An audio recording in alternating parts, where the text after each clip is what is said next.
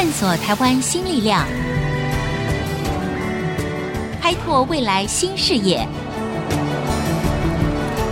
春风华语，聚焦台湾，沈春华主持。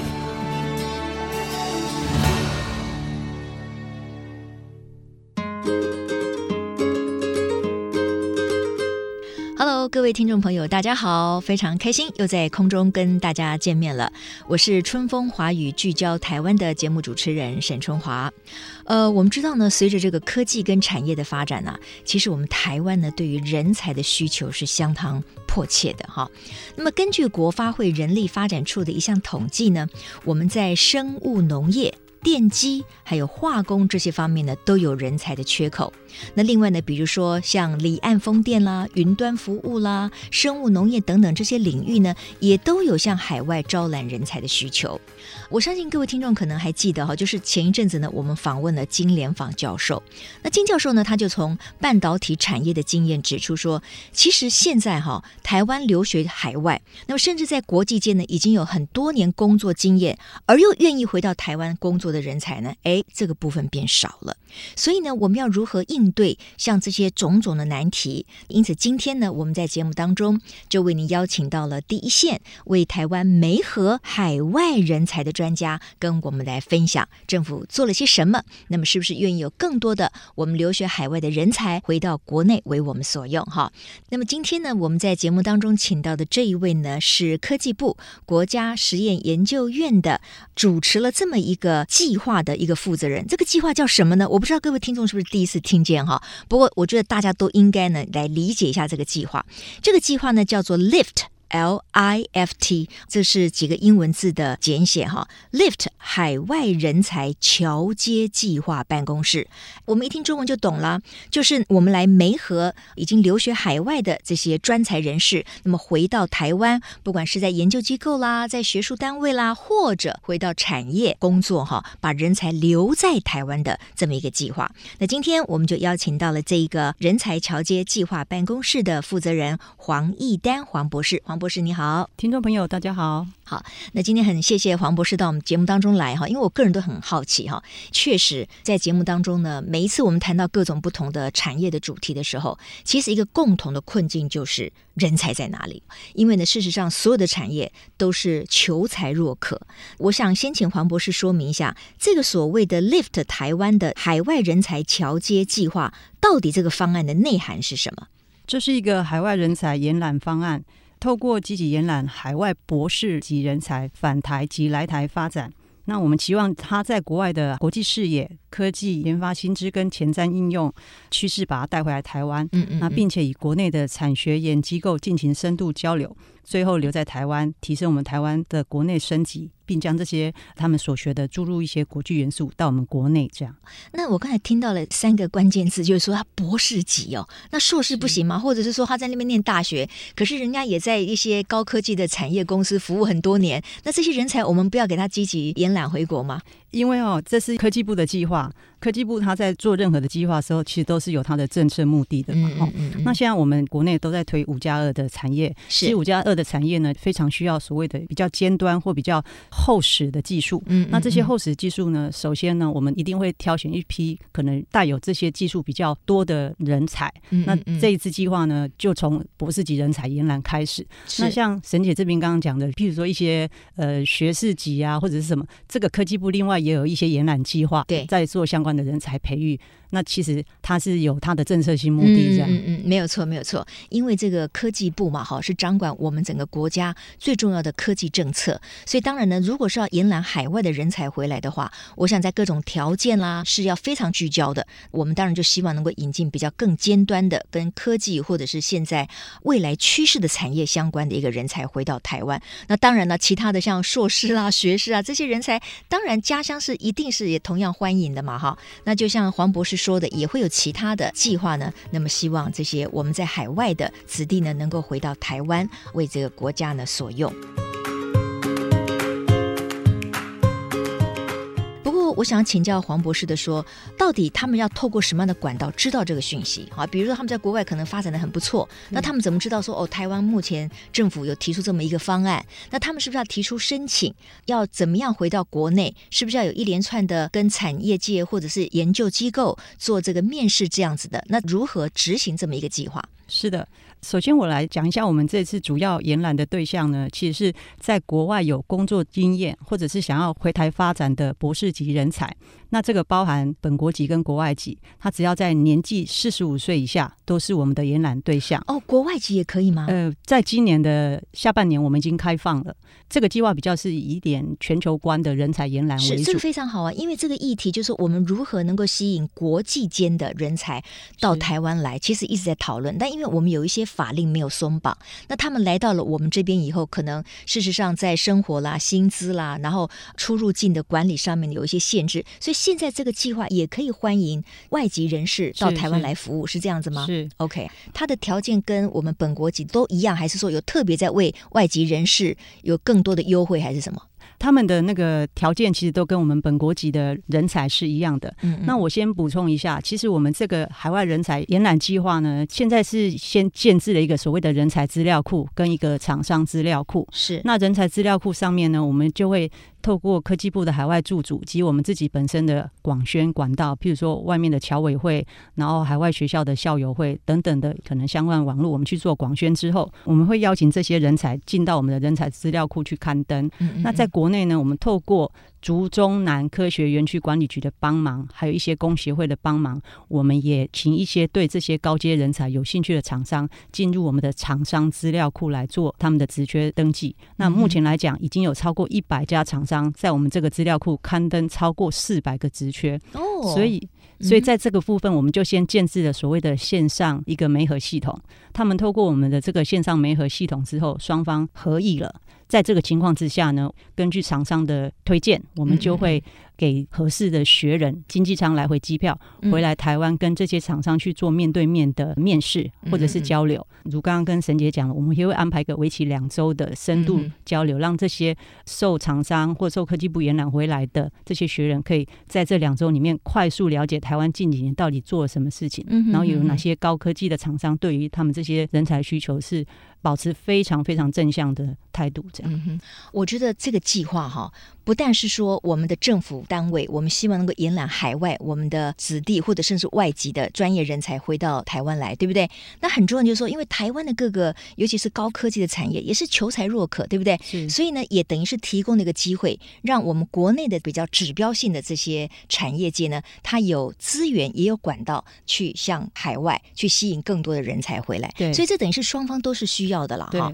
欧洲有包括吗？是全世界还是说只有以美国为主？哦，没有，我们现在超。过十个国家的学人都已经成功回来台湾过了。Oh, OK，, 好，这十个国家就是包括像美国、美国、英国、德国、法国、加拿大、澳洲。Uh huh. 日本、瑞士、比利时跟意大利，太好了。另外一个疑问就是说，那他们是方便的时候什么时候回来，你们就安排，还是说他们每一年固定，就好像放暑假一样，然后你分别跟你的公司请假两个礼拜，然后回来你们再做一些安排，这样子？是的，因为哈，我们想要邀请的学人呢，其实除了那种刚毕业的博士之外，我们也非常想要延揽那些在国外产业待很久，并且担任中高阶的一些博士回来。是，所以我知道他们的假期呢，或整个安排假是非常。可贵的，对，所以，我们今年度的操作方式是我们每年会办两梯跟国内厂商交流媒合会。是，那今年分别已经在六月下旬跟十月下旬已经办理完毕了。嗯嗯嗯。好，所以这个机制对于在海外的学人有的好处就是，他可以事先决定说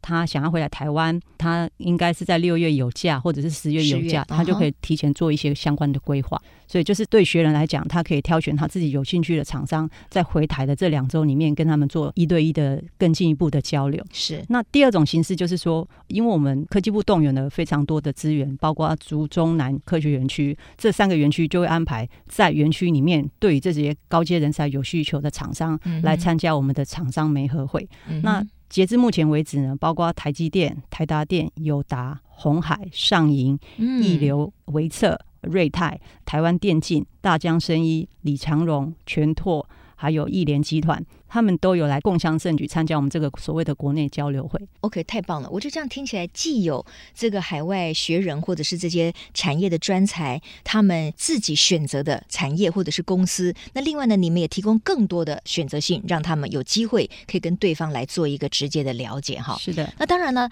广告回来之后呢，我们就要请教黄一丹博士跟我们来聊一聊。我觉得我们要全力的、积极的去扩充对海外的这个人才的延揽，真的是非常重要的一个工工作。那透过这个所谓 LIFT 这个海外人才桥接计划，到底到目前为止它的成效如何呢？还有，我们说我们要吸引好的人才回到台湾来，问题是我们的产业环境有没有提升呢？足以吸引这些人才回到台湾吗？广告回来之后，我们继续来聊一聊春风华语，聚焦台湾。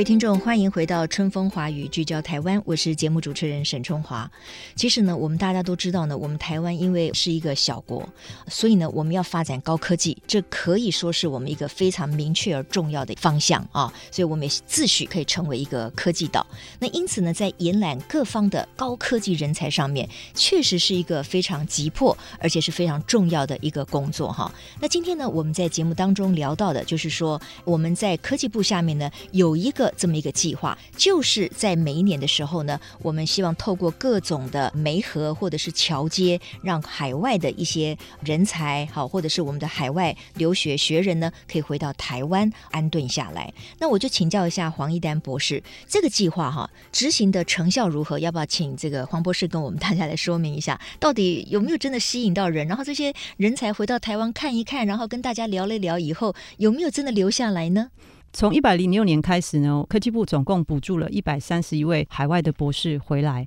那这包括有一些 AI 的硕士哈。那这一百三十一位回来的学人里面，截至目前为止，有五十四位已经确定会留在台湾这边发展。哦，那听起来不错呀！一百三十一位回来 interview 啊，了解状况，然后有五十四位已经确定留在台湾，是的，对不对？哦，OK，是的，这样子大概就是不足二分之一，但是多过三分之一了。是的，是的，OK，好。然后另外一个就是说，我们刚刚有谈到，是我们有所谓建制一个线上的媒合机制。有些学人他可能没有透过回来国内交流会这个跟厂商一对一的实地面试，但是他们其实已经跟可能在线上已经跟国内厂商讲好了，可能今年或明年之后他们才会回来。嗯、那我们实际上线上媒合的成功的次数其实是达到一百二十七次。哇，对嘛，这是个科技时代嘛，对不对？对，你线上也可以 interview 嘛。那我可不可以请教一下黄博士，就是说后来选择留在台湾工作，就是等于把他们的事业重心从海外移回台湾，有哪些主要的原因让他们留下来？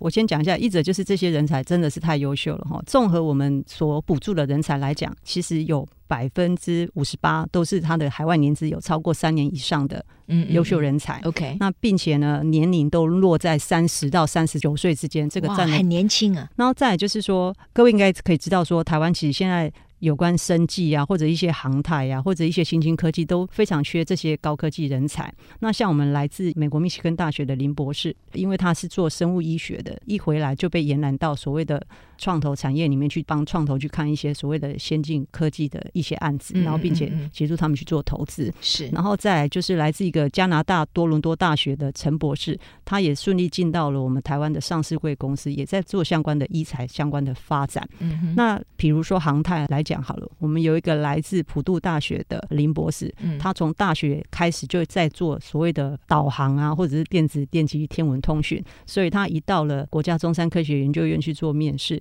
当下的长官就非常期望他能够尽快的到院内去报道，这样，嗯嗯，是。所以您刚才提到的有到产业界的，对不对？那么有到这个研究单位的，那是不是也有到学术单位的呢？呃，也有，像来自多伦多大学的一个钱博士，也已经在今年的九月顺利到。国立政治大学去任教了。好，那这些人哈，他是不是原来就是成长于台湾的，是在台湾出生，然后可能受教育到高中、大学，是这样吗？我刚刚上述举例的这些博士呢，其实他们的高中之前的教育都是在台湾，都是在台湾，倒是后续才出国去留学的。对、嗯，因为我们刚刚有讲到，我们这次计划后续会开始延揽所谓的高阶外籍人士，外籍人士来到台湾。对，那在我们今年十月呢，其实有两位，一个来自。法国的物理的博士，嗯、他对台湾非常有兴趣，他就是借着这个机会跟我们两周这样走透透，把台湾的产业看过一遍。他觉得他有机会，他一定要回来争取留在台湾的机会。嗯、那另外一个是来自于瑞士的一个 AI 硕士，对哦，他是因为爸爸那一辈是华人，所以他希望。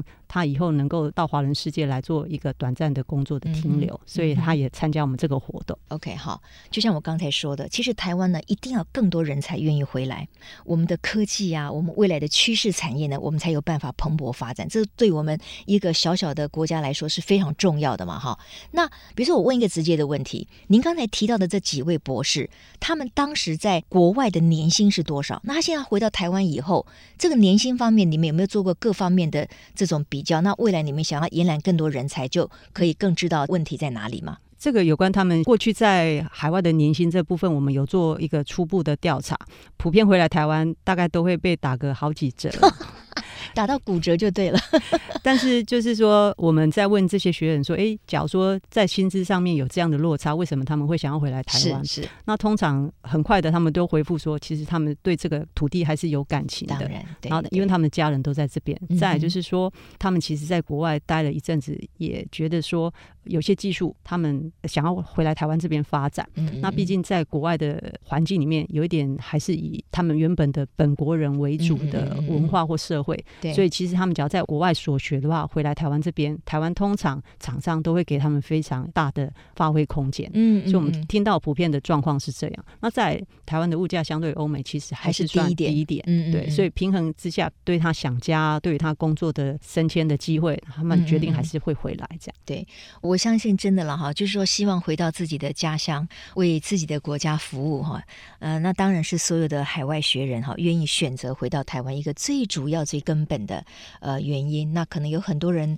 家中还有老父老母，对不对？好，然后如果可以带着妻儿一起回到家乡，也是载誉归国哈。但是另外一点，我觉得现实的环境也非常重要哈。比如说，我跟很多人这样聊过，他们说他们当然愿意回到台湾来，但事实上有些条件是跟不上的，或者跟海外的不管是研究的环境、薪资的水平、生活的环境等等，其实是有相当大的一个差距。我相信你们在访问很多海外学人的时候，他们也会提出这一点。所以，如果在改善这些海外学人回到台湾可以得到的好的条件跟环境这方面，那是不是科技部啦，或者是相关的单位有这方面的想法？假如是以我们现在有到实际业界去工作这些博士了哈，他们被赋予的任务其实都是有关海外市场的开发，所以愿意延揽他们的公司，通常都给他们一些所谓的专案的经费。嗯、那这些专案经费其实是有一点是属于特定公司里面的前瞻发展，对那这些他们都容许他们比较有弹性的去支用，然后并且常常给他们一些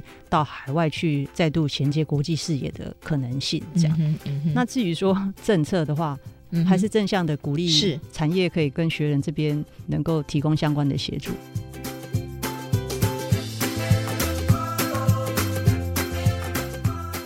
那么，在这些所有的人才里面，哈，有没有特别让你印象深刻的？您可以再举一两个例子，让我们台湾的听众朋友了解它的一个成效。台湾其实四面环海了，对，海洋的科技呢，还有加强的空间，是是。那所以呢，呃，我们延揽这些海外博士呢，其实就是要让这些可能可以挤入世界级的竞争力的可能性可以强化了。所以在我们过去延揽的博士里面，对，就有一些是有关做海洋科技研究的。这个部分，我们都是希望透过这样，能够把台湾的一些产业的心动能能够提升。嗯，嗯嗯。那再像能源呐、啊，或者是生物科技，这些其实都是海外目前来讲都已经有一些领先的技术，可台湾这边也是还有一些加强的空间。透过 LIFT 的这计划呢，我们希望能够把这些博士延揽回台湾。嗯、那期待几年之后呢，台湾能够类似有像庄忠文先生这种的企业领导者，或者是学术领导者。呃，我觉得呢，这个计划到目前呢，大概只有两年的时间哈，应该它还有一个非常大的成长的空间哈。就像黄博士所说的，那当然呢，在已经回来的一百三十一位那么梅河的海外学人当中呢，其实已经有五十四位成功的留下来。我觉得这个成绩已经算很不错了。我想请教的就是说，那么他们留下来之后，科技部或者是您的这个专案办公室当中，还会再去 follow 这些人留下来的状况，还是说，因为他们已经媒合成功了，所以可能你们就此就收手了，就不会再对他们有些什么样的了解，然后继续去延揽更多新的人才进来呢？哦，是的，我们会一直协助这些我们邀请回来的学人，甚至在海外想要回来台湾这边工作或者是交流的学人，我们都会提供相关的协助。嗯，像在今年的十二月二十八号，我们其实也有把这些留在台湾的学人，我们有做一个小聚。哦，你们还有后续服务，对不对？就不是说已经没合成功的就不管他们了，还是会让他们回来，大家聚一聚，然后聊一聊，听听他们可能遇到什么困难，或者是可能有些什么收获，然后这些人彼此之间可以作为彼此的一个 support。对不对？是的，而且我们会定期可能发一些关心的信，嗯、问他们说：“哎，最近近况如何？”这些后续的，不论是说一些照顾，或者是一些他们现况的追踪，我们这边都会持续的进行。好，最后我想请教黄博士，就是说，我相信有很多听众会觉得说：“哎，那我我也有一些呃海外的朋友啊，甚至亲戚啊，他们其实也很想回到台湾来。如果他们想要得到类似的这个资讯，应该到哪里得到完整的这个讯息呢？”我们其实有设一个官网，嗯、各位对这次计划有兴趣的，不论是家长啊，或者是博士，或者是说你的亲人，嗯、哦，其实你只要打 L I F T Taiwan 就可以连到我们的官网，那、嗯、上面就会有相关的，不论是征才讯息啊，或者是我们的活动讯息，都会在上面列示的非常清楚。嗯、那再来呢，在科技部呢动员它的资源之下呢，其实我们在海外的科技部海外驻组也会提供相关的资讯跟有关相关活动的简介。太好了，所以呢，各位听众朋友。如果您也需要有类似这样子的一个资讯，想要提供给您在海外的子弟或者是朋友亲戚的话呢，别忘了，只要在网络上搜寻 Lift Taiwan，L I F T。T A I W A N，你们就可以获得相关的讯息了。今天非常谢谢黄一丹博士到节目当中来，谢谢你，谢谢沈姐，谢谢各位听众。好，那么也谢谢各位听众今天的收听，我觉得很棒。如果借由官方的努力、政府的努力，还有我们民间的努力，可以让更多我们的子弟、我们的人才回流到台湾来，为我们国家所用，那我们的台湾呢，成为科技岛，就会越来越坚强了。好，我们下周同一时间再会。